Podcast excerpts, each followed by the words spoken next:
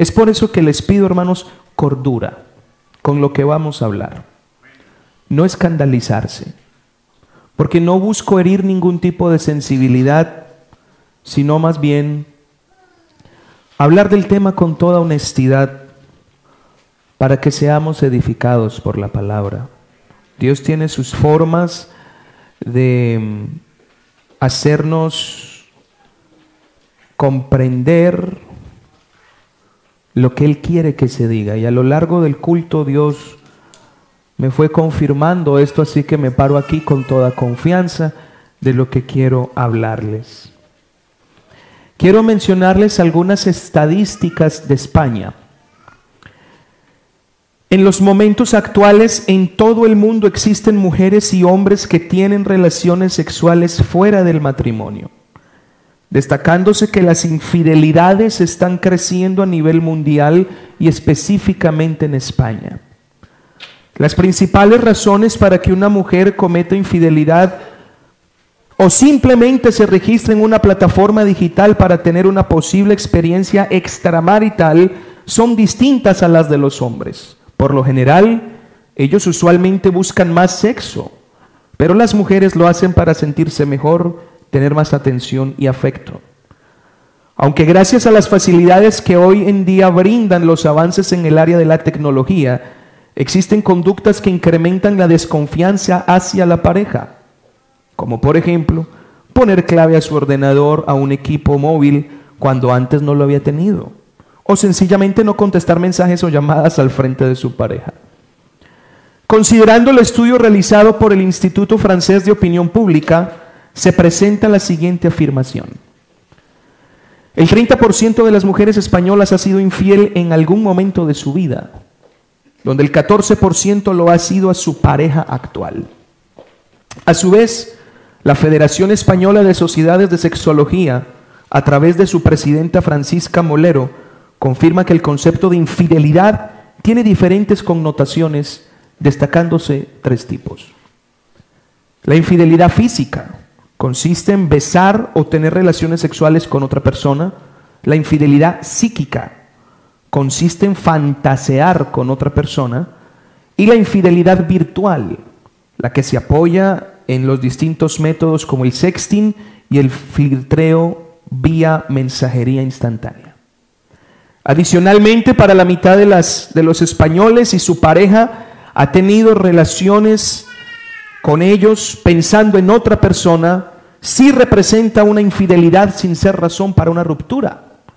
El 34% considera como infidelidad el hecho de soñar, estando dormido, el hecho de soñar teniendo relaciones con alguien que no es su pareja.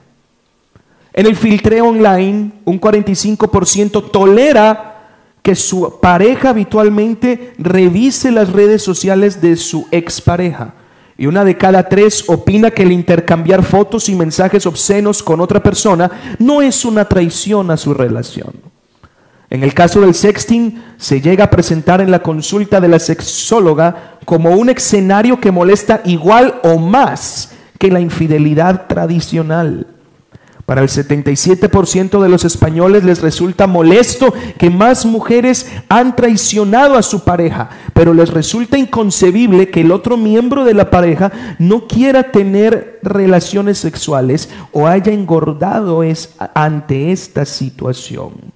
En materia de estímulos para la infidelidad, las mujeres infieles están rompiendo los antiguos patrones Desapareció lo que se decía que los hombres buscan sexo y ellas amor. La mitad de las mujeres españolas han sido infieles a sus parejas motivadas por una atracción sexual o física y luego por enamorarse del otro. La doctora indica que una relación se fundamenta en tres columnas, la atracción, la intimidad y el proyecto futuro. Pero también explica que el aumento de la infidelidad femenina se debe a que cada día los hombres tienen un deseo sexual más bajo y las cosas que perturbaban antes a las mujeres hoy en día afectan por igual que a los hombres. Las principales razones para que una mujer cometa infidelidad o simplemente se registre en una plataforma digital para tener una posible experiencia extramarital son distintas a las de los hombres. Por lo general, ellos usualmente buscan más sexo pero las mujeres lo hacen para sentirse mejor, tener más atención y afecto. La palabra fornicación proviene de una palabra griega que se llama porneia, que tiene que ver con toda clase de práctica sexual ilícita, inmoralidad sexual, falta de moralidad y de castidad. A todo eso se le llama fornicación, no es un acto en sí, es todo un mundo. Y vivimos en una sociedad demasiado estimulada hacia el ámbito sexual, muy estimulada. Lo que antes era un tabú, ahora se le hace todo tipo de propaganda. Desde los médicos hasta la televisión. Yo les pedí el favor que habláramos con madurez la palabra del Señor. ¿Verdad? Recuerdo yo cuando estaba en tercero de la ESO, los hermanos que vienen de afuera que no sepan qué es eso, noveno, en el grado escolar. Nos, nos metieron a todos los muchachos del curso, del curso mío y de los otros, de los otros salones, nos metieron en el salón de actos para hablarnos de, del virus del VIH, de la transmisión, de no sé qué. Y me acuerdo que una de las personas que estaba haciendo la, la charla tenía una caja y comenzó a repartir a cada uno preservativos.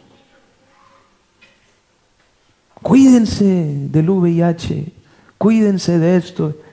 Y me acuerdo que pasó por mi lado y no me dio nada. Me miró y pasó de mí. Yo, ¿Por qué pasa de mí? En el momento me dio mal genio, me dio rabia. Yo, ya luego entendí, usted es otro mundo.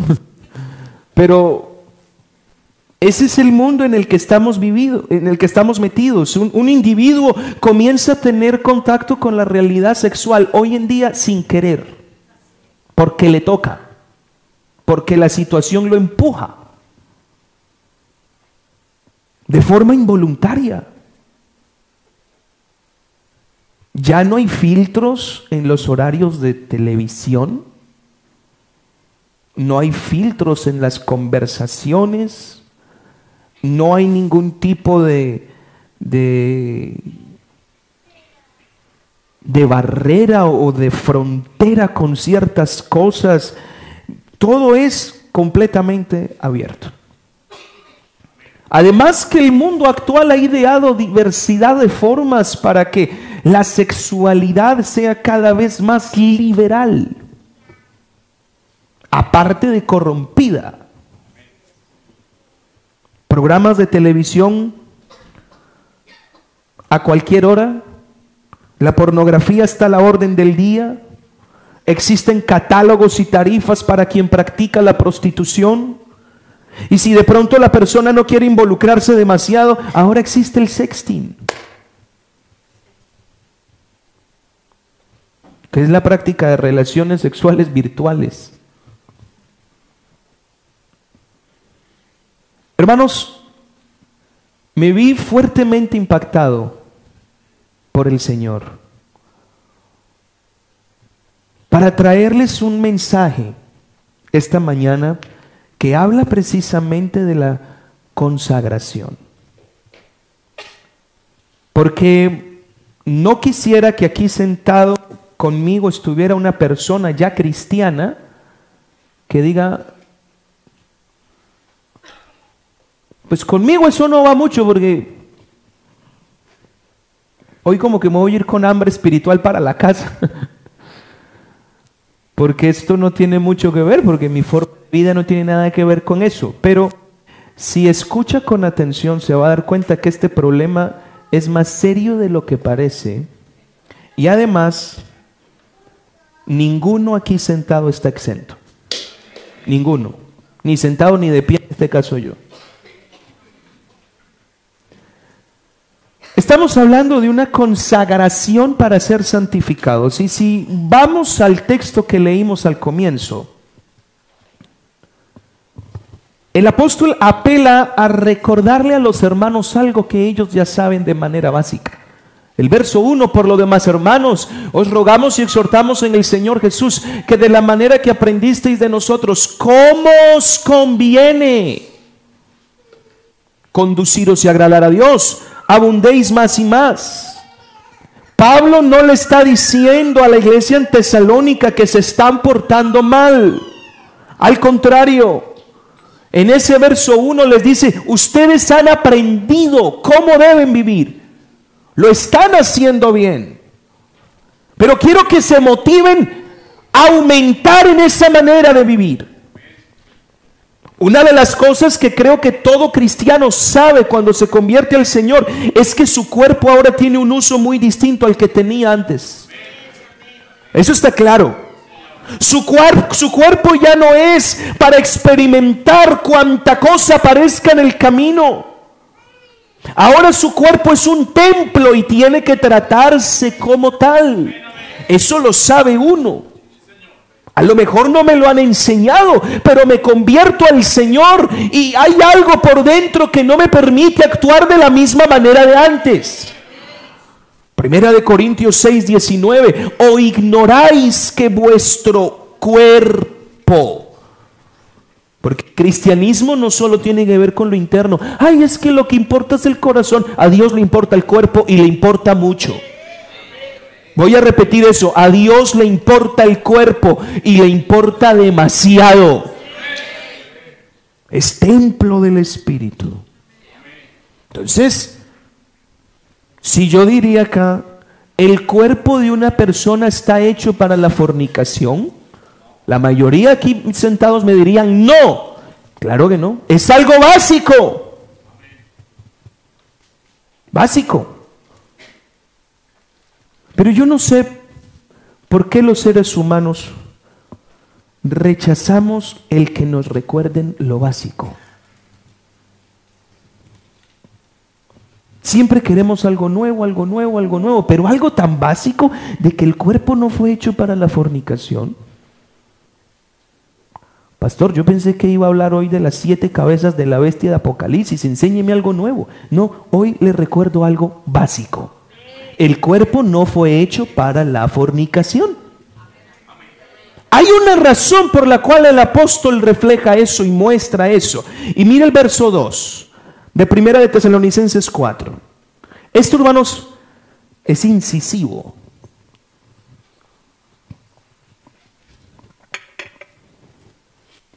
ya sabéis. No les dice, les voy a dar una instrucción, no, es que ya la saben. ¿Qué instrucciones les dimos por el Señor Jesús? Pablo apela a la memoria de los hermanos para que puedan recordar las instrucciones de cómo vivir de forma que a Dios le agrade. Y esas instrucciones, ¿cómo se las dio el apóstol? Consejos, advertencias, enseñanzas, correcciones, llamados de atención que buscaban edificar al creyente para que viva como a Dios le agrada. Y Pablo les dice, recuerden que esas instrucciones se las he dado muchas veces. ¿Ha cambiado Dios su método? No. Dios nos ha dado instrucciones desde que nos convertimos. Y de muchas maneras. A través de la palabra, a través de una predicación, a través de, una autoridad espiritual, a través de alguien. Dios nos ha dado instrucciones y nos ha aconsejado Cuidado con esa amistad. Una instrucción. Cuidado con esas salidas hasta tan tarde.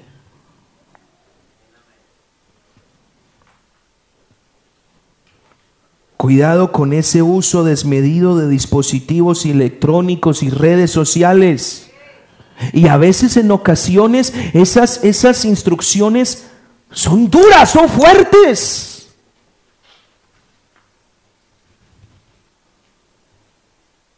Pero sea de una manera o de otra, esa instrucción divina solo busca algo,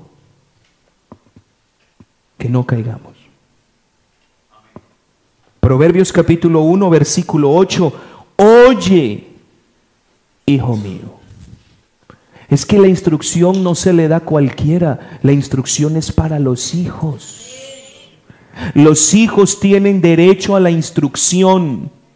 Voy a repetir eso. Los hijos tienen derecho a la instrucción. Oye, hijo mío, la instrucción de tu padre. Y vamos a, al verso 3 de Primera de Tesalonicenses 4. Y aquí es donde está el secreto o el punto céntrico de lo que vamos a desmenuzar esta mañana. La voluntad de Dios es... Repitamos, la voluntad de Dios es... Para que entendamos esto, hay que hacer diferencia entre santidad y santificación. A manera de anécdota, recuerdo cuando eh, me hicieron la entrevista para la licencia de ordenación esa entrevista la hacen los miembros del consistorio. Y me salieron con esa pregunta. Hermano, ¿qué diferencia hay entre santidad y santificación? Y ahí donde uno responda mal, hermano. La santidad es un estado. Nosotros no somos santos por portarnos bien. Somos santos porque estamos en Cristo. Nuestra santidad depende de nuestra permanencia en Cristo. Por eso es que usted sigue siendo santo a pesar de que tengamos debilidades y nos equivoquemos. Porque estamos en Cristo. ¿Verdad? Ahora, la santificación es el proceso de perfeccionamiento que Dios hace con la vida de una persona. A eso se le llama al proceso de limpieza, de, purificación, de enseñanza, de enderezar, de enseñar. Eso es santificación. Entonces, Dios quiere su voluntad y su deseo es que nosotros seamos santificados. Dicho de otra manera, Dios quiere que nosotros seamos perfección. ¿Verdad? Dios no me salvó para dejarme así, Dios me salvó para volverme como Él. Dice Efesios 4:13, hasta que todos lleguemos a la unidad de la fe, a la medida de la estatura del varón perfecto. Dios me saca del mundo para traerme a ser como Él.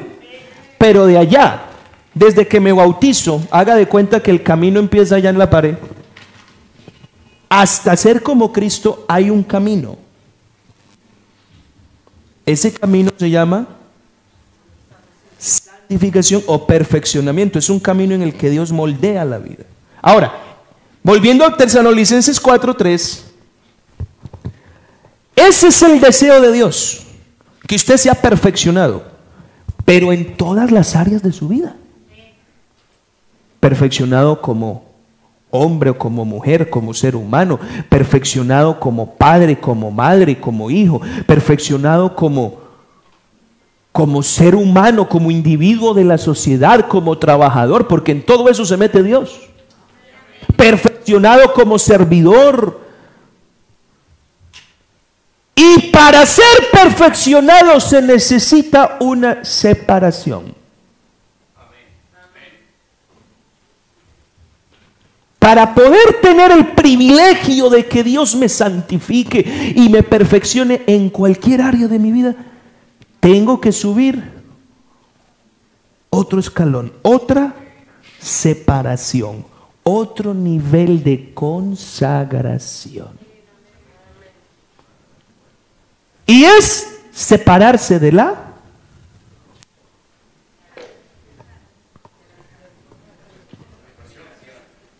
Pues lo tienen ahí, hermanos.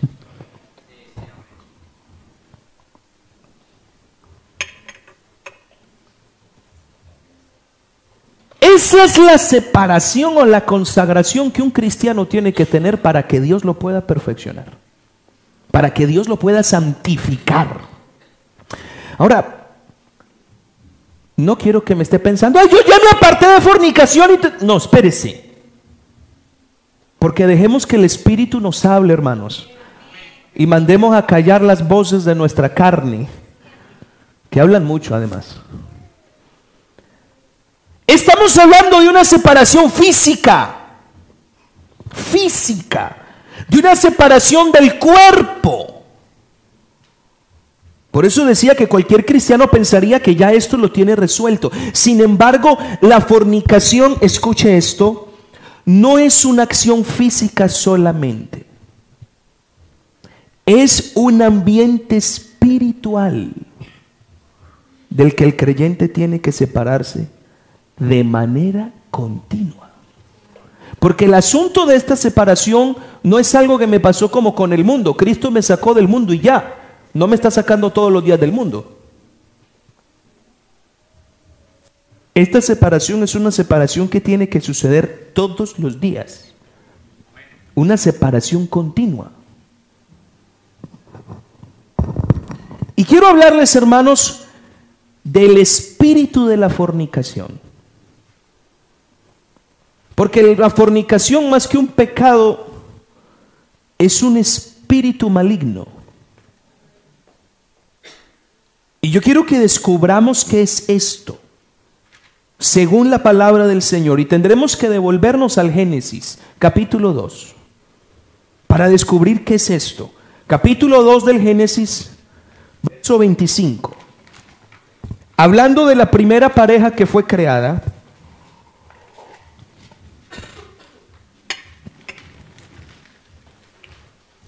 2.25 del libro del Génesis.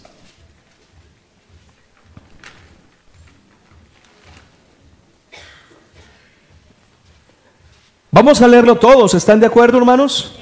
Todos juntos leamos. Y estaban ambos, Adán y su mujer, y no... ¿Era una pareja?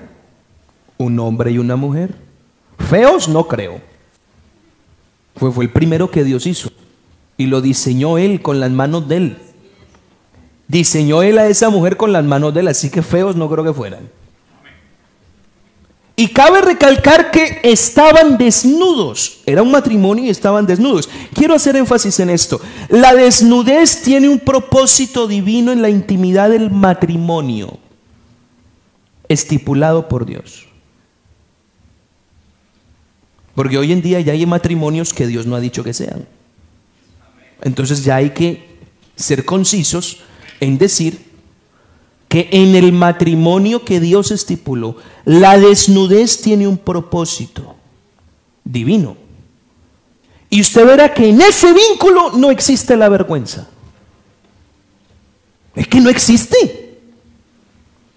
A lo mejor la noche de bodas, a lo mejor.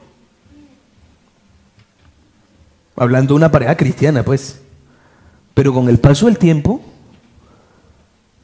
mi desnudez no me provoca vergüenza delante de mi esposa. La desnudez de ella no le provoca vergüenza delante de mí. Se repite lo que ocurrió.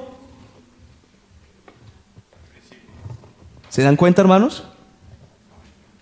Ese es el vínculo que Dios creó.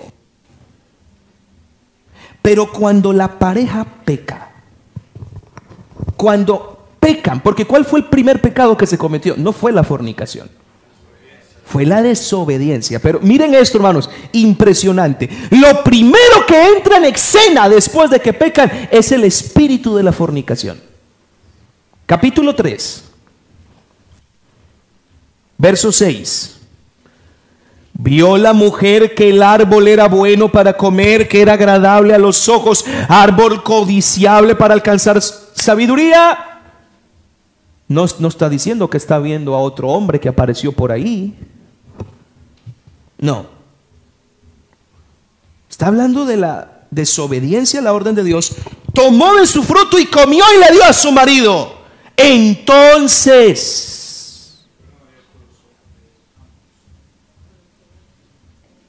fueron abiertos los ojos de ambos.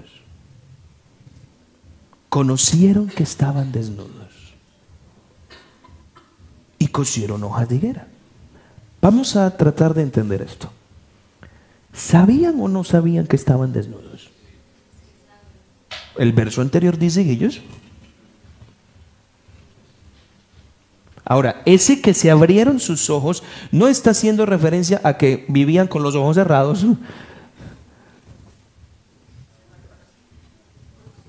Está hablando de un sentimiento que se llama vergüenza. Ahora mire, cuando dice la Biblia que se abrieron sus ojos es porque ellos se vieron no como marido y mujer. Eva dijo, ¿quién es ese que me mira? ¿Me hago entender? O sea, este es un extraño para mí. Y mi cuerpo no es para él. ¿Esto qué es? se vieron como si no fueran matrimonio. Y eso les produjo a ellos la necesidad de taparse. Vea, hermano. La vergüenza es la bandera de la fornicación. Porque eso es lo que deja. Eso es lo que deja.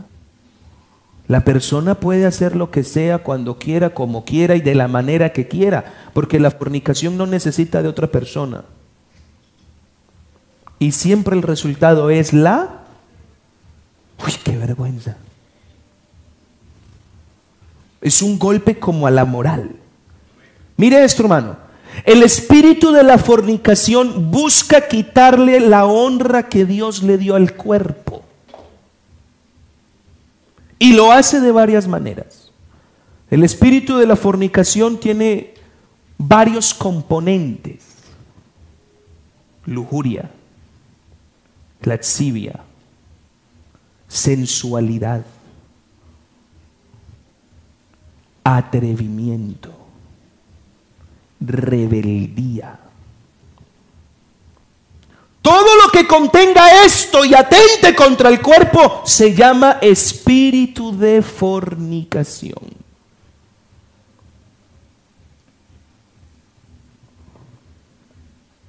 Y usted se va a dar cuenta cuál es el pecado reina del mundo. El primero que apareció en Edén. Es que el primero fue la desobediencia, sí, pero la desobediencia abre la puerta a... No hablamos de drogas, también es malo, ni de alcohol. Estamos hablando de hacer un mal uso de lo natural. Porque el alcohol y las drogas es antinatural. Pero lo primero que aparece en escena es pervertir el uso natural. Y ese es el pecado reina.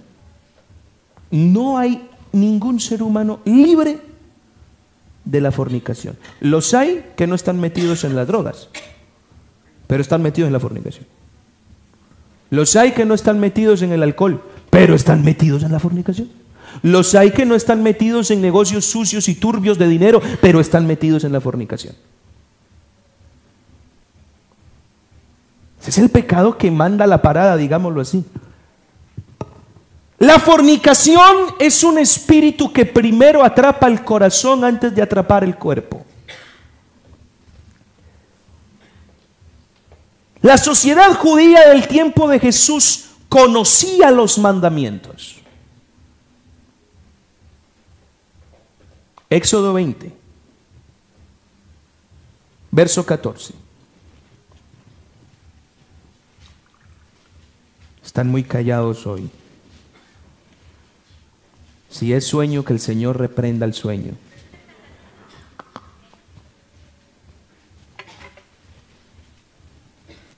Éxodo 20, verso 14, un mandamiento escrito en piedras que de generación a generación se enseñaba a la sociedad, hubo escuelas de interpretación y todo el mundo sabía ese que dice, no cometerás adulterio. Claro, aprendieron a vivir con ese mandato para no deshonrar sus cuerpos ni sus matrimonios con la fornicación física. Era parte de su cultura. Hablar de fornicación entre judíos era raro. Ellos tenían un mandamiento. No cometerás adulterio. Como quien dice, no cometerás fornicación. Ni afuera del matrimonio, ni dentro del matrimonio. Era un no rotundo, una prohibición con todas las letras. Pero se enmarcaron ahí y se olvidaron del último mandamiento. Solo se preocuparon por no fornicar. Pero el último mandamiento, el verso 17, dice así. No codiciarás la casa de tu prójimo ni la mujer de tu prójimo. Es decir, se pensaba que mientras no hubiese un acto físico no había fornicación. Ah, pero el Señor les recordó ese otro mandamiento. Mateo capítulo 5.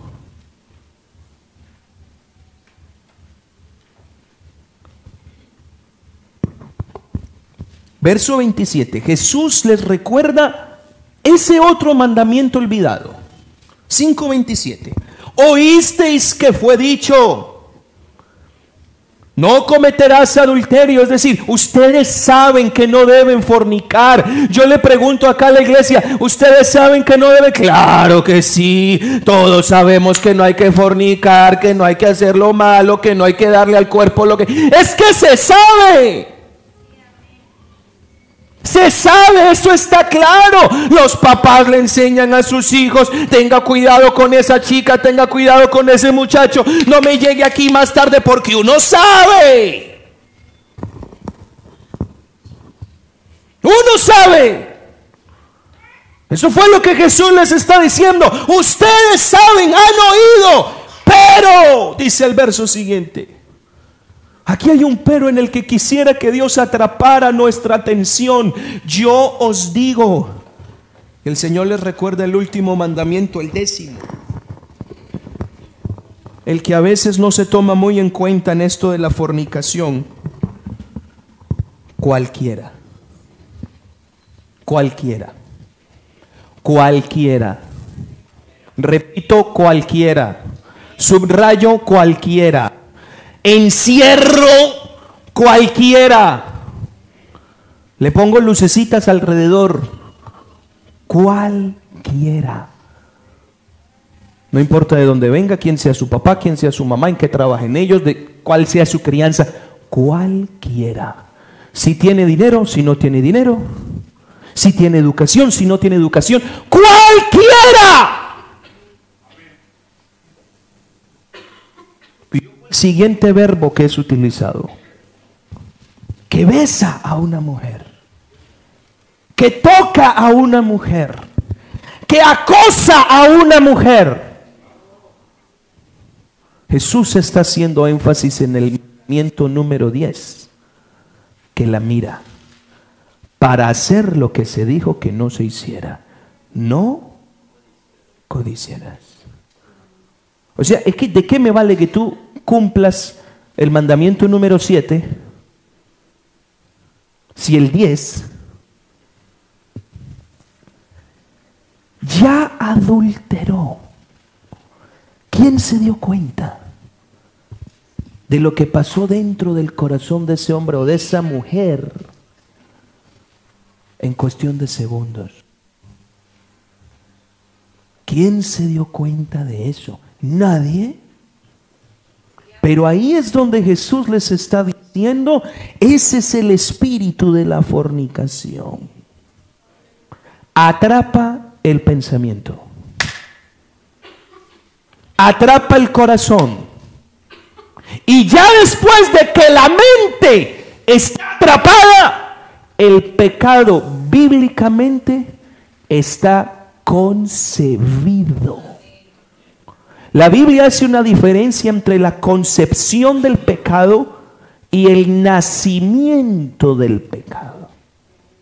Voy a hacer esto, vea. Cuando Cristina me dijo a mí que estaba embarazada, eso me hizo una cosa rara, una fiesta. Hasta me dijo, hasta me enredó ahí. Me pegó una enredada tremenda para que yo no me diera cuenta que la sorpresa era para mí. Pero ella tenía cinco meses de embarazo. Pregunto, ¿había vida allá ahí? No había nacido. ¿Pero estaba vivo? Cuando fuimos a la ecografía, el doctor dijo, no se va a ver nada. Y ya se veía ese saco ahí. Ya estaba, estaba concebido. Ya existía. Que no estuviera fuera no quiere decir que no existiera ya existía. Nueve meses después apareció el cachetón ese que ven por ahí. Ya nació. Pero eso no quiere decir que ya existió, no, es que ya nació lo que hacía nueve meses, había empezado a vivir. Si usted lee Santiago capítulo 1, a partir del verso 13 por ahí,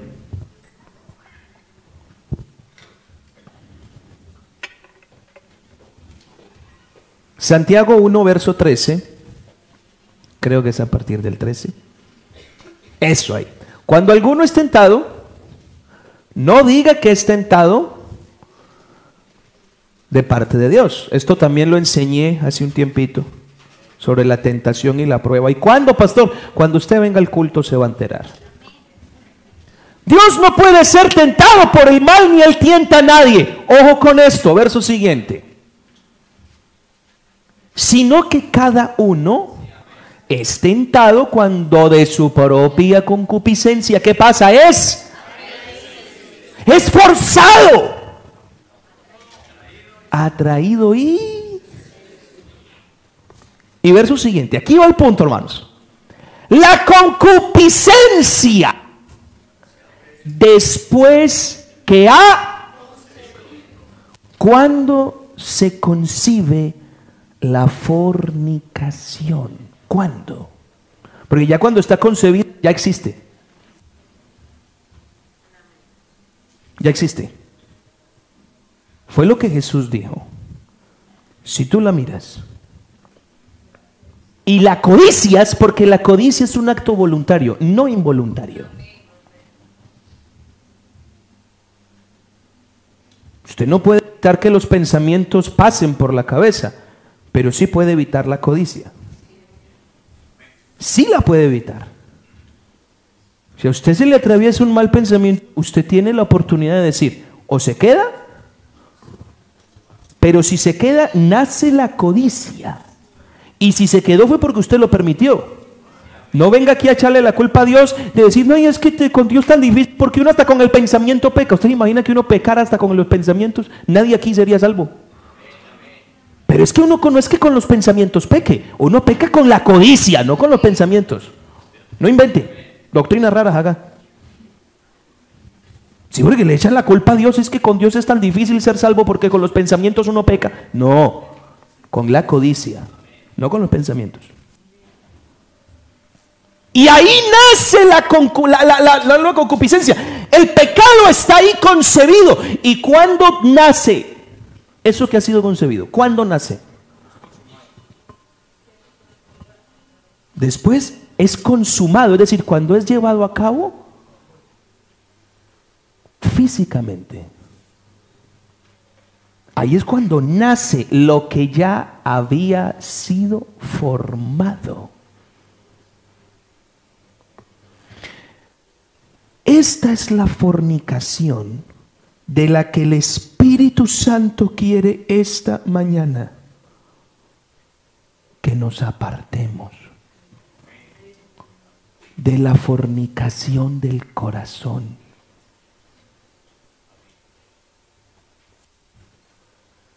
De la fornicación interna.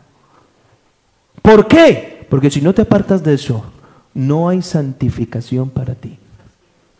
No hay perfeccionamiento para ti. Y uno a veces se pregunta, y Dios me llevó a pensar en eso, ¿por qué hay cristianos en la iglesia que no avanzan? Porque hay cristianos en la iglesia que uno aconseja y no cambian. Porque hay cristianos en la iglesia que uno les llama la atención una, dos, tres, veinte y cincuenta veces y siguen igual. No se perfeccionan. ¿Por qué? Porque no se apartan de... Uy, ya les dolió. ¿Quiere decir, pastor, que yo puedo estar unido a la fornicación sin saber que estoy... Sí. O no sin saber, más por rebelde. Pero hoy vamos a cometer un aborto en esta mañana.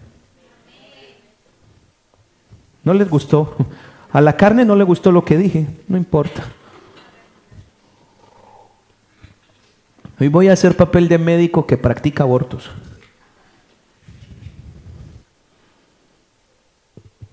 Proverbios habla de este espíritu y dice lo siguiente. Capítulo 5, verso 3.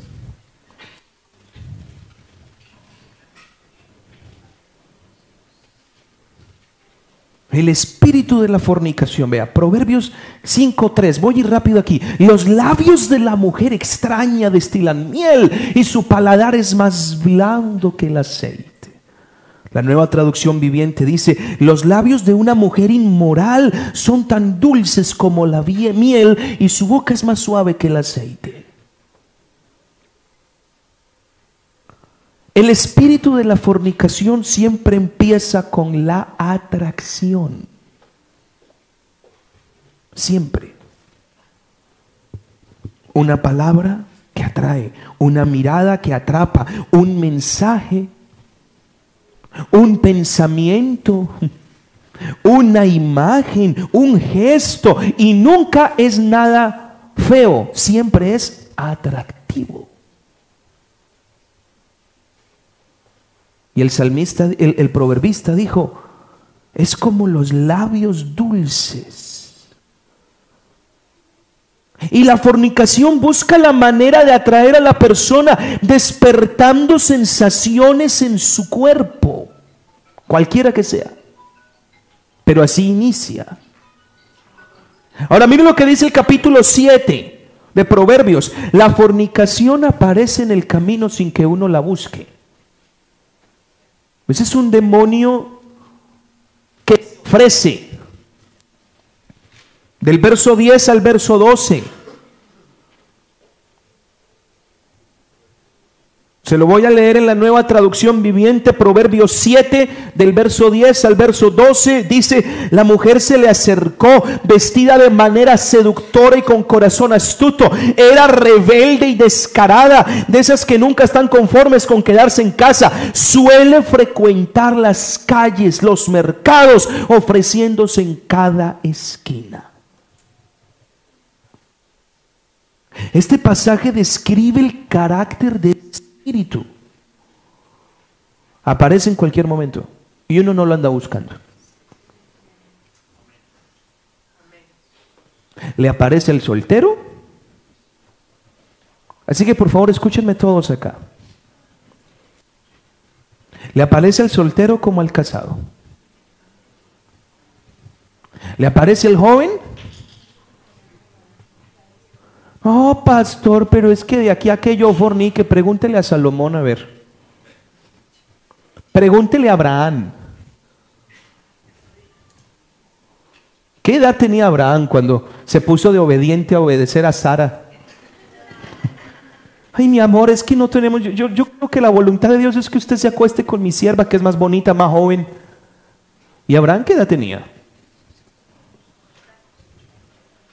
Si tenía 75 cuando Dios lo llamó, súmele a eso unos cuantos más.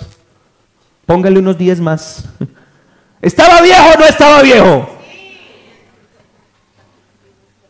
Así que esto es para jóvenes, maduritos, más maduritos, para el que tenga pareja, como el que no la tenga.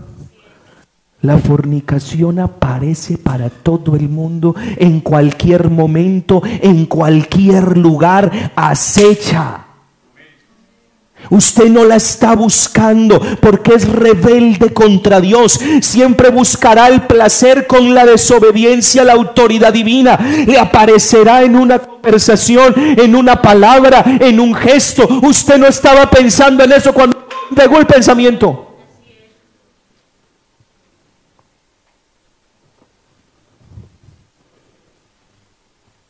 Y con la persona que usted menos y usted luego dice, ay, ¿yo por qué estoy pensando en esto? Le aparece, le aparece. Qué santos, Dios mío. Perdóname a mí, Señor.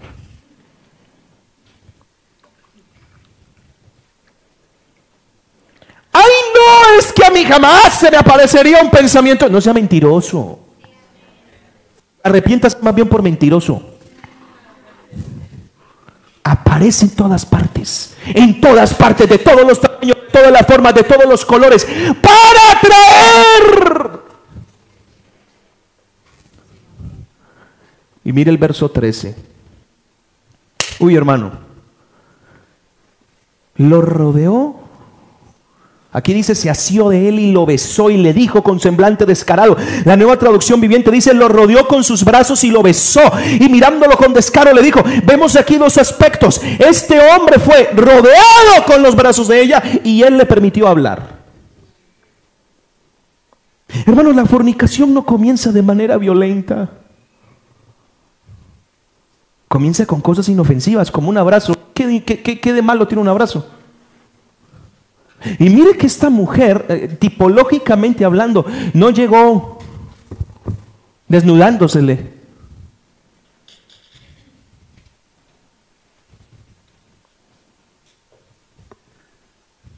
Ni siquiera llegó besándolo primero. Un abrazo. ¿Qué de, malo tiene un abrazo? Y es que así comienza, hermano, la fornicación. Comienza con cosas inofensivas que no parecen malas. Y como no parecen tan malas, me va, venga, yo le doy un abracito también. Como no parecen malas, se permiten. Pero ya después de que lo tiene, te tiene abrazado,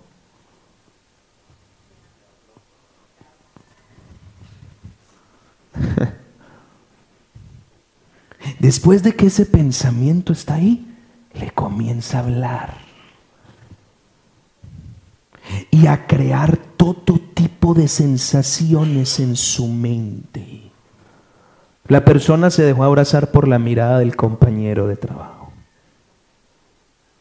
por el gesto de la vecina, por el mensaje, y digo esto con todo temor, del que se sienta al otro lado de este recinto.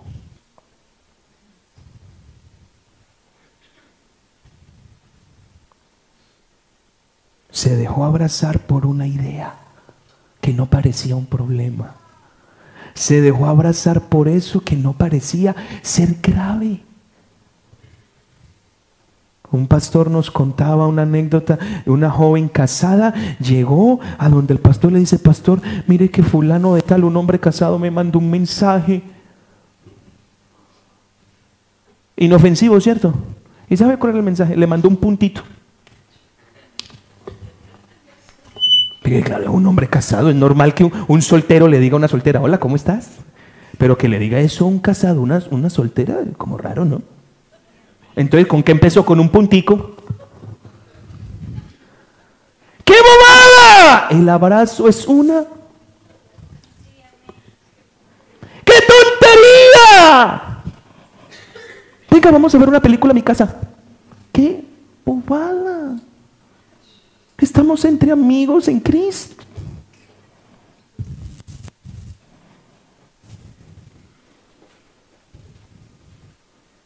Casados con casadas, vamos y tomémonos algo. Ojo con coger esto de manera extremista porque creo que aquí está el Espíritu Santo y usted entiende muy bien lo que le estoy diciendo. Así que no me haga meterme a explicar cosas porque me salgo de aquí. Usted sabe de lo que hablo. Usted lo sabe bien.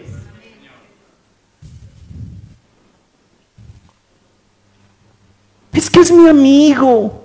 Hermana casada, escúcheme bien y abra bien sus parabólicas. Se dice que las mujeres hablan demasiado, hoy van a oír. Eso se dice, no estoy diciendo que lo diga yo. El único amigo que usted tiene que tener es su marido. Déjese de tonterías. Es que es mi mejor amigo. Claro, lo abrazó. Ay, es mi amigo. ¿Y cómo estás? Hermano casado, su amiga es su mujer. Deje de estar metido en la casa de cualquier hermana para hacerlo. ¡Nada!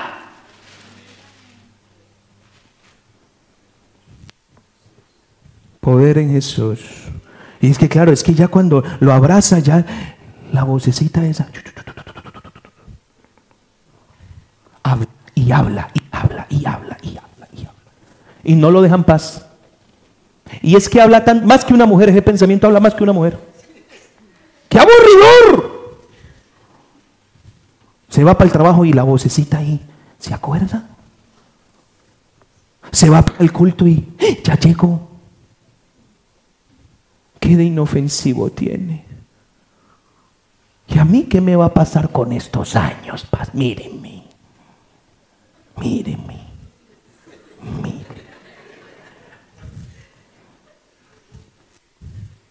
Que yo ya cosquillas no siento por ninguna parte, pastor. Ya esas cosquillas del estómago están, están haciendo es huelga, porque eso no existe. Que el Espíritu Santo nos hablara hoy, hermanos. Que nos hablara hoy el Espíritu Santo. Pero lo más curioso es que Salomón no solo habló del espíritu de la fornicación, habló del que se deja atrapar por él.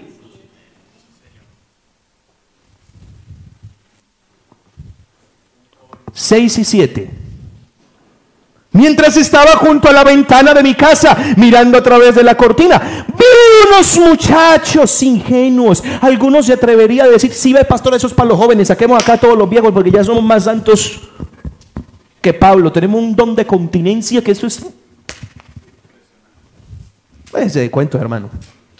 Que yo sepa, eso se lo dio Dios a Pablo y alguno que otro más, pero de resto, aquí no creo que haya uno con eso. Porque el que lo tenga cumple una función determinante en la obra de Dios. Eso Dios no se lo da porque, venga, me apeteció castrarte físicamente sin tocarte el cuerpo. No. Y a uno en particular, dice el verso siguiente, por favor, estoy en el 7 y ya en el 7. Falto de entendimiento. Y esta versión dice, le faltaba sentido común. Eso quiere decir que la persona que es atrapada por este demonio piensa de manera no cuerda. Sus razonamientos no son razonables.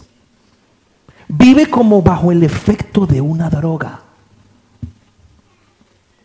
Eso es lo que está diciendo.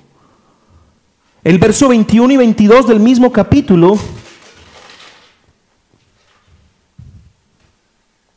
Y permítame hacer algo bastante 21 y 22. Lo rindió con la suavidad de sus palabras. Le obligó. Pero, pero miren esto, hermano, no lo obligó con un arma. Venga y se acuesta conmigo ya o lo mato aquí, le saco los sesos. No. Lo obligó con la... A mí eso solamente me hizo recordar esto. ¿Sabe a qué me hizo recordar esto? Venga, Harold, le toca mijo, venga. Este va a ser el ingenuo incauto. Venga, pase aquí. Se le durmió la venga, se la despierto. Cuando dice la Biblia, le obligó con la salamería de sus labios, yo, yo, yo traje a mi mente esta escena. Este es un hombre que ha pagado 30 euros por una consulta con un con un vidente y le hace así. No sé con qué. Bueno, cuando cuente tres, mire este lapicito, mírelo. Vas a sentir un sueño profundo, profundo, profundo. No, cuando cuente tres todavía no. Soy muy buen poder de Jesús. Mi- Mire que yo no lo estoy a él. Así se le durmió de verdad. Yo no lo estoy a él obligando a nada. Pero cuando él queda dormido con el chasquido de mis dedos, gracias, yo le doy a él cualquier orden y lo hace. Y luego cuando despierta, gracias hermana, "Ay, yo hice todo eso, ah, pero es que me hipnotizaron. Por eso, pero lo hiciste igual. Gracias. La persona que es atrapada por este demonio lo maneja como títere. Y no piensa. No piensa, no piensa, no piensa, no piensa, no piensa, no piensa en lo que le va a pasar después, no piensa en lo que le puede estar pasando en el momento, no piensa en lo que va a perder, solo piensa en el momento. Está como...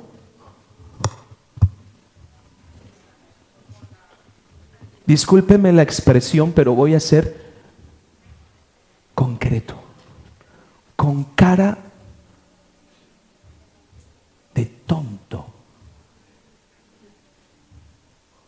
caminando como tonto, como si no tuviera neuronas en el cerebro para decidir.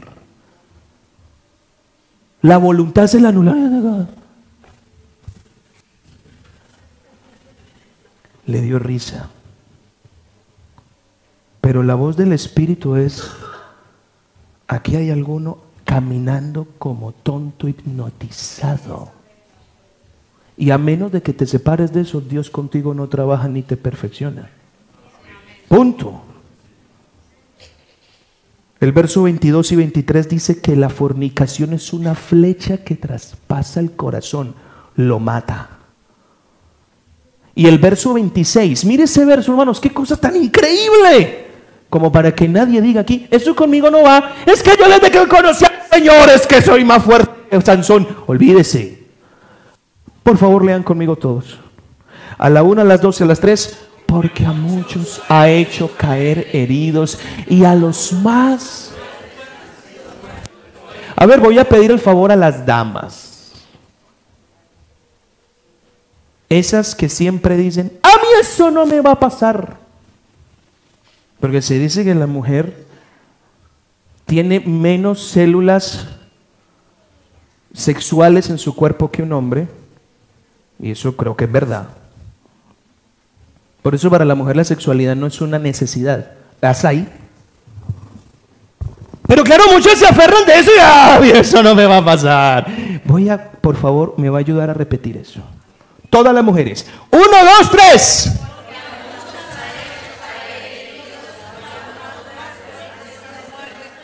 Y en esos más fuertes está medita usted, hermanita.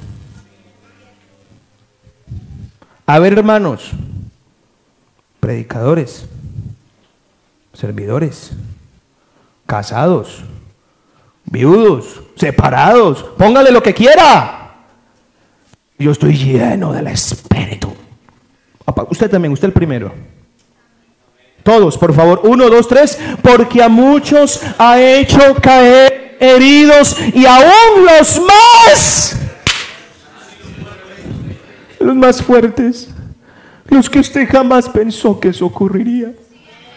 Ese hombre que era para mí mi ejemplo, que era mi, ayuda, que soy el que me enseñó a los más fuertes. Al que tenía pinta de ser casi un superhéroe, a los más fuertes. ¿Se imaginan los débiles?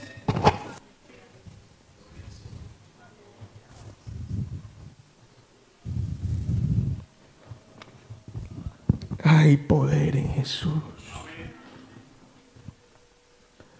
Usted sabe que la fornicación cuando entra en la vida de un cristiano lo convierte en un terrorista. Usted sabe lo que hacen los terroristas, ¿verdad? Estaba viendo un documental sobre las, los trenes del 11 de marzo y yo desconocía que esos trenes habían salido de detrás de mi casa. Para los que conocen dónde vivo yo, detrás de mi casa está la estación de Renfe y de ahí salieron los dichosos. ¿Y qué hace el terrorista?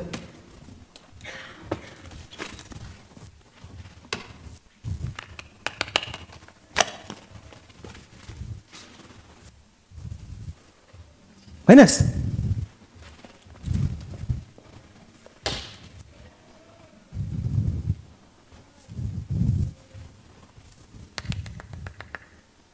Tres, dos, uno. Esa es la labor de un pastor. El, el cristiano que se le mete el espíritu de fornicación. Este, sí. Dice la Biblia. Primera de Corintios 3, 16 y 17. Para que vea la gravedad de esto. 3, 16, 17. ¡Oh, ignoráis! ¿No sabéis que sois templo del Espíritu de Dios? Y que el Espíritu de Dios mora en vosotros. Verso siguiente. Si alguno ¿Qué dice? Cuando la fornicación se le mete y se concibe dentro del corazón, el cristiano está colocando una bomba al templo del espíritu. Y uno para matar a alguien tiene que tener odio contra ese alguien. Los quiero destruir, los quiero matar. ¿Hasta dónde puede llegar la mente de un creyente para colocar una bomba espiritual en el templo donde habita la gracia de Dios, la bondad de Dios? La presencia misma de Dios. La fornicación está llevando al cristiano a decirle, odio a Jesucristo con todas mis fuerzas. Y quiero destruir todo rastro de alabanza, todo rastro de humillación, todo rastro de consagración. Eso tiene que volar en mil pedazos.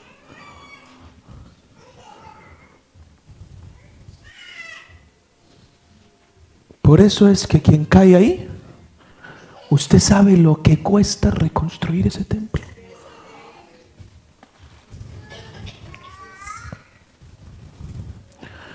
Pero hermano, cualquier otro pecado, dice la Biblia, cualquier otro, está fuera del cuerpo, dice 1 Corintios 6, 18.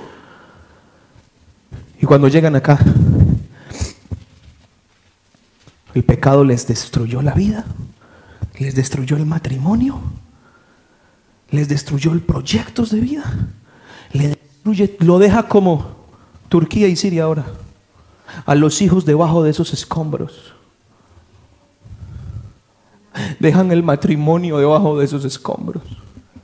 Dejan los propósitos de Dios sepultados debajo de esos escombros. Y luego vienen llorando. Si es que se arrepienten, a otros Dios los saca a la luz porque no hay de otra. Y no tienen el valor de decir, atenté contra el templo del Espíritu.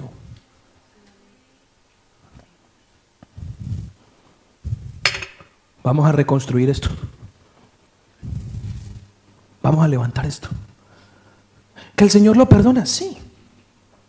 Se arrepiente de corazón.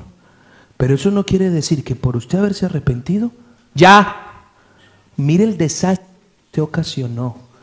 Porque se dejó abrazar. Se dejó hablar. Con cosas inofensivas que usted creía que no iban a ocurrir. Y toca hacer un trabajo de meter maquinaria para levantar esos escombros.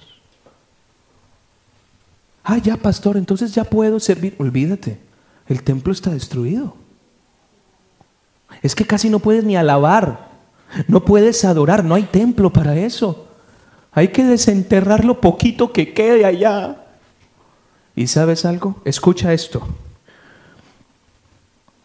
Tú quedas reconstruido porque Dios te puede dar otra oportunidad. Te levantan el templo. Pero quedas con unas marcas imborrables para toda la vida.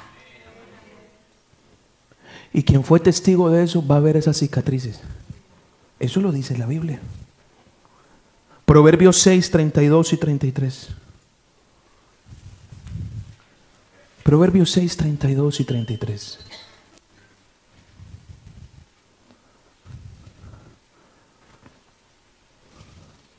Proverbios 6, 32, 33. El que comete adulterio es un bruto. Eso diría la versión coloquial. Salomón fue un poquito más. Es falto de entendimiento. Corrompe su alma el que tal hace, pero dice el verso siguiente. Heridas y vergüenza va a hallar. Y su afrenta. Diga nunca. Nunca. Ay, pero pastor, Dios me perdona. Sí lo perdona, pero la vergüenza lo va a acompañar toda la santa vida. Cuando usted se mira al espejo, esa marca la tiene aquí. Cuando se arrodilla a orar, va a ser imposible no ver la marca. Y si su marido, su esposa, sus hijos se enteraron, cuando lo vean, la marca.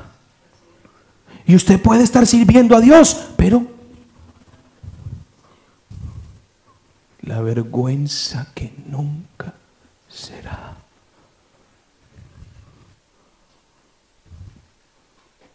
Por favor, ayúdame acá porque voy a, a tratar este último punto como una invitación.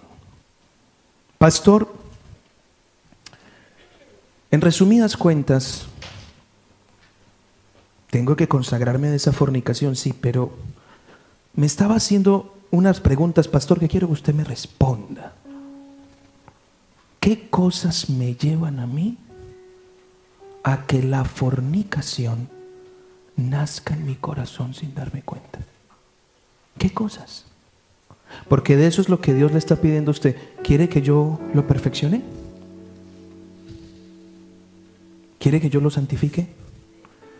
¿Quiere que yo lo convierta en algo mejor de lo que usted es ahora? Sepárese de esas cosas que lo van a llevar a la fornicación. Y se las menciono rapidito. La primera, sepárese del desprecio a la palabra. ¿Me escucharon? Sepárese del desprecio a la palabra. Repito, sepárese del desprecio a la palabra. Mire cómo empieza Proverbios 7. Hijo mío, guarda mis razones. Atesora contigo mis mandamientos. Guarda mis mandamientos y vivirás y guarda mi ley como las niñas de tus ojos. Lígalos a tus dedos y escríbelos en la tabla del corazón. Dile a la sabiduría, tú eres mi hermana. Y a la inteligencia, diles, eres mi pariente. ¿Para qué? Para que te guarden de la mujer ajena de la extraña que ablanda sus palabras. Sabe que la fornicación comienza aquí, sentados aquí. Aquí comienza, aquí, aquí. Porque allá arriba hay una palabra que se está mandando aquí.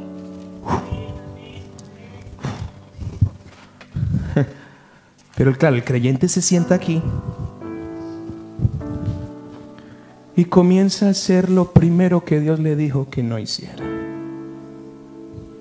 Se sientan, la cuestionan. Eso no es conmigo. No la reciben con temor ni reverencia. Están ahí sentados y miran con desprecio lo que se les predica. No la toman para sí mismos son irreverentes ante ella, están aquí y son irreverentes ante ella. Y todo empieza por ahí. ¿Se da cuenta por qué? La fornicación es un problema que nace con actitudes tan simples como venir, despreciar la palabra, cuestionar la palabra no recibir la palabra. Mire lo que dice el verso capítulo 5, verso 8. Ay, hermanos, esto, esto es muy triste, muy doloroso. Capítulo 5, verso 8. Señor Jesús, háblale a alguien.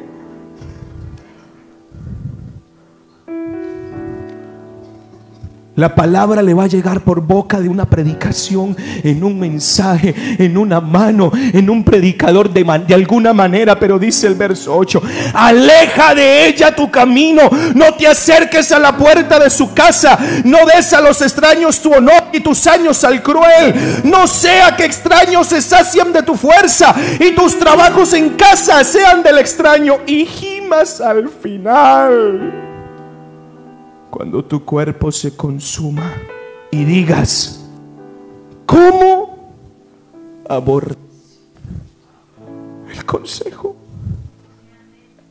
¿Cómo aborrecí? Mi corazón desprecia reprensión Escúchenme y ojalá esto le llegue al alma a alguien. Verso 13. No oí la voz de los que me instruían.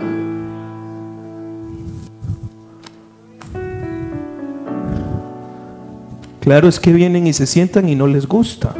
Vienen y se sientan y reclaman. Vienen y se sientan y no hacen caso. El pastor es metido en mi vida. El pastor acá, el pastor allá. Escuche, vea, vea. Vea, ¿usted cree que yo estoy aquí con ganas de fregarle a usted la vida? ¿Usted cree que a mí me pusieron acá para hacer piedrita de tropiezo suyo? ¿Usted cree que a mí me pusieron acá para entretenerme? El propósito de Dios es vuestra santificación. Me pusieron como cincel para tallarlo y que sea perfeccionado. Pero hasta que usted no se aparte de esa actitud, Dios pasará de largo y diga, este no lo toco. No me escucha, no me recibe, no me oye.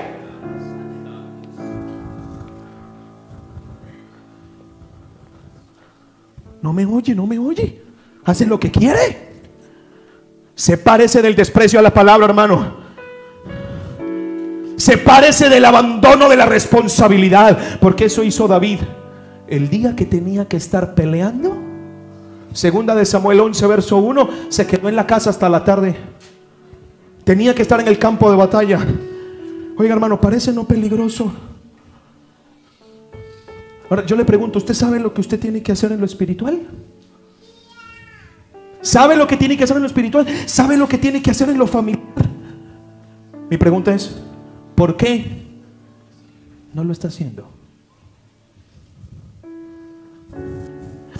A veces hay cosas que hay que hacer. Otras hay que corregirlas, otras hay que mejorarlas y otras hay que abandonarlas. Si sé lo que tengo que hacer, ¿por qué no lo he hecho? Pastor, yo quiero que Dios me perfeccione. Pero como estás, que no que desprecias la palabra y no haces lo que debes, la fornicación está llegando. El verso 2, sepárese de la ociosidad. David se levantó en la tarde y comenzó a pasearse. Hermanos, hoy vivimos un tiempo de perder el tiempo.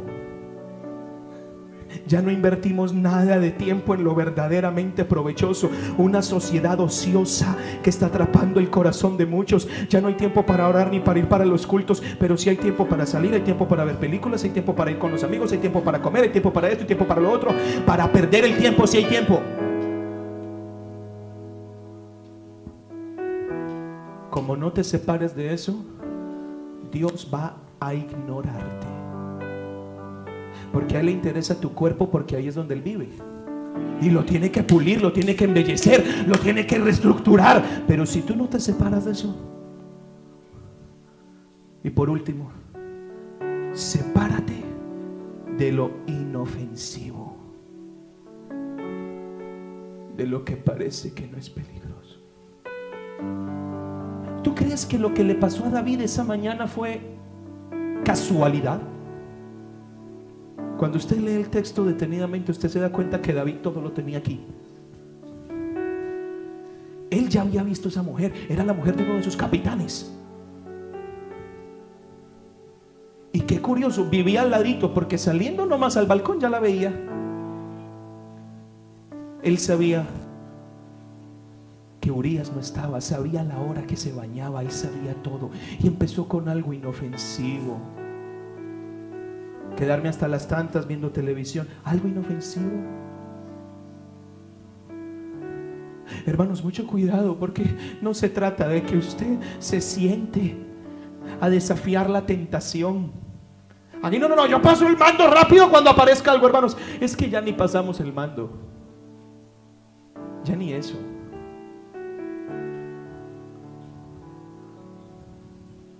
Parece inofensivo. ¿Qué de malo tiene? Dice Proverbio 7 que este hombre pasó por el frente de la casa de esa mujer. Y la pregunta es, ¿pero qué de malo tiene que pase por el frente si no iba para allá? Ahora yo pregunto, ¿Qué de malo tiene un amigo o una amiga fuera del matrimonio? ¿Qué de malo tiene una serie de televisión? ¿Qué de malo tiene una salida hasta tarde de la noche con una persona de la iglesia? ¿Qué de malo tiene ir a la casa de una persona del sexto puesto estando solos? ¿Qué de malo tiene mandar a mi cónyuge a dormir al sofá y no hablarle en un par de días? ¿Qué de malo tiene colocarle clave a mi teléfono y ordenador? ¿Qué de malo tiene mirar la vida de mi ex por redes sociales? ¿Qué de malo tiene si es inofensivo y no hago nada de malo?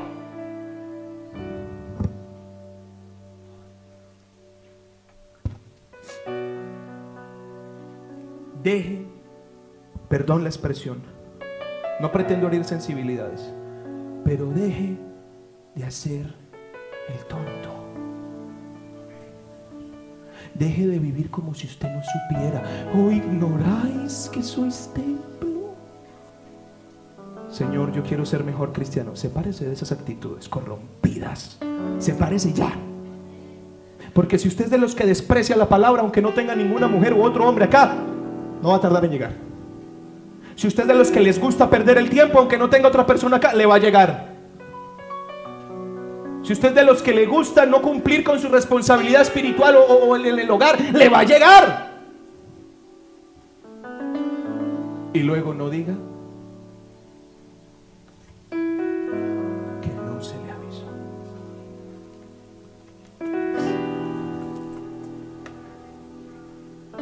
Hermanos, ¿Quién les ha metido en la cabeza que trato de hacerles daño? ¿Usted cree que a mí me agrada predicar esto? ¿Cree que yo siento, como dice mi mamá, algo que me sube y me baja? Cuando tengo que pararme aquí enfrente de los santos, de la amada del Señor, de los que Él compró con su sangre ¿Cree que para mí es placentero decir esto?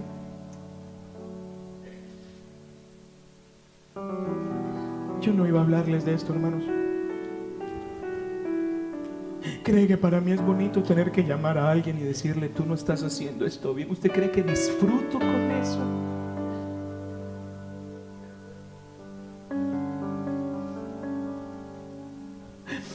Para mí no hay trabajo más digno y más hermoso que este, pero tiene unas complicaciones que ninguno de ustedes vivirán.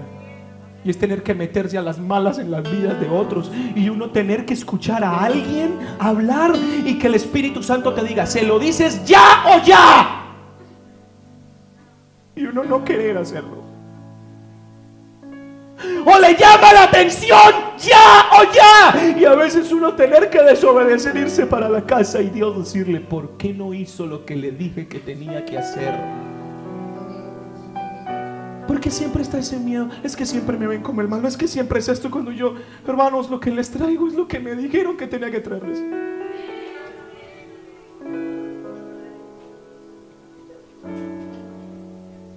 Voy a sanar algo acá. ¿Usted cree, hermano, que yo tengo la fuerza para romper esto? Hubo personas hasta que me dijeron, usted predicaba con ira. Le voy a decir, la Biblia dice que en la ira no obra, la, en la ira del hombre no opera la justicia de Dios. Y el Espíritu Santo está en la iglesia. Si hubiese habido ira humana, el Espíritu no se manifiesta. Ni la palabra se recibe. Hermano, usted soporta más de 600 kilos de presión. Y si usted me pregunta, no sé ni en qué momento se levantó la mano. Me corté. Es que el pastor está airado. ¿A cuál de ustedes les volteé el rostro para no saludarlos después? cuál de ustedes? Yo no les predico para que me sigan a mí. No les enseño para que me miren a mí. Ese no es mi objetivo. Y si ese fuera mi objetivo, qué pobre ministerio tan raquítico tengo. No tengo otro gozo que esta hermana Luz. Cuando yo me vaya a escuchar que mis hijos, se los muestro. Este es un hijo mío. Esta es una hija. Y cuando yo me vaya, ah, no, es que se fue el pastor, me voy yo. El oír que mis hijos andan en la verdad. Yo no quiero, hacerte daño. Yo solo vengo aquí a decirte lo que me dijeron que tenía que decirte. Si te gustó muy bien, si no te gustó, lo siento mucho. Pero Dios está interesado en ti más de lo que lo estoy yo. Yo pudiera irme de acá y dejarlos solos si Dios está tan interesado que les manda otro para decirles lo mismo. Porque Él fue el que murió por ustedes, no yo. Él fue el que se sacrificó por ustedes, no yo. Yo aquí soy un mandadero. La palabra es la que da el poder, es la que tiene la unción, es la que tiene todo. Él es el interesado. Apártese de la fornicación ya. Apártese. Si quiere que Dios lo perfeccione. Póngase de pie, por favor.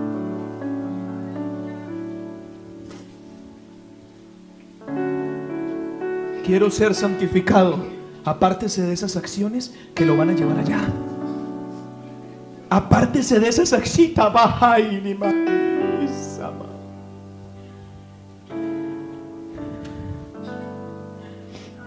Shapa prakyani mahai.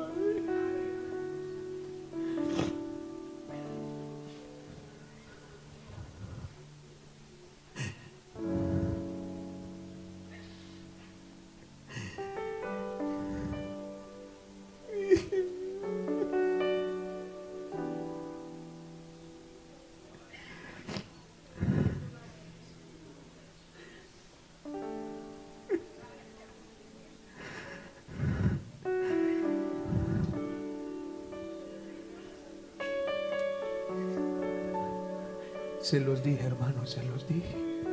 Se los dije.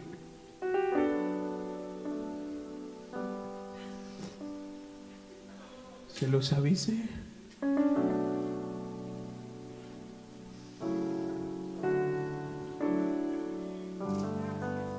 No quisiera tener que decirle esa palabra a un matrimonio, a un joven,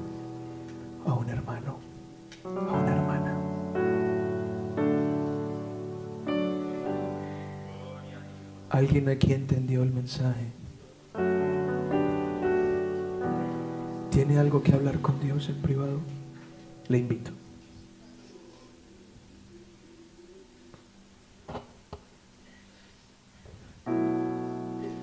El altar está abierto para alguien que hoy va a decidir dar un paso más en su consagración. Va a decidir dar un paso más en su consagración.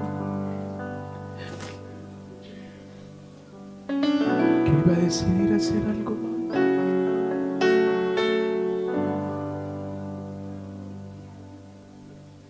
Sigo invitando a alguien más que sabe que el Señor lo tocó. Me interesas. Tú me interesas. Tú me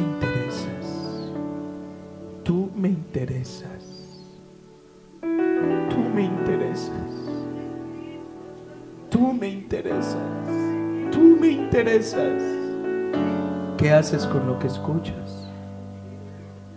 Ah, no, esto no es conmigo. Dichoso aquel que no haya en el Señor.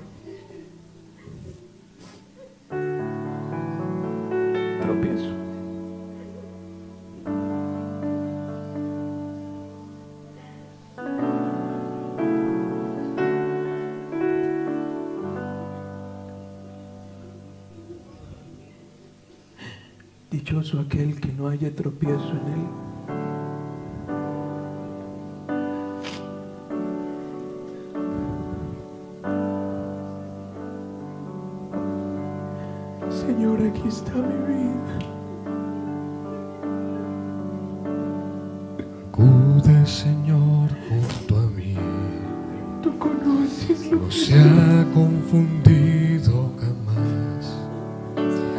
Los malos quieren que mi vida siempre sea hundida en el fango del mar. Pero sé que tú me guiarás por sendas de bien y de paz. Tomando mi mano llevarás mi alma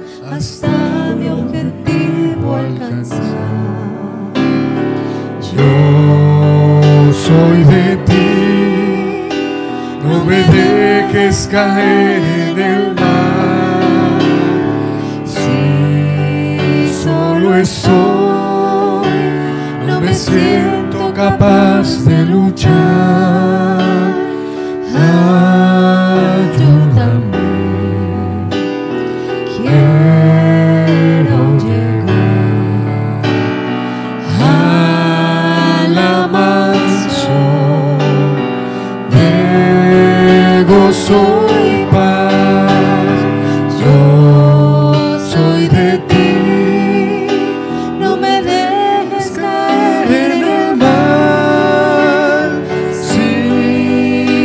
Clamamos a ti, Señor.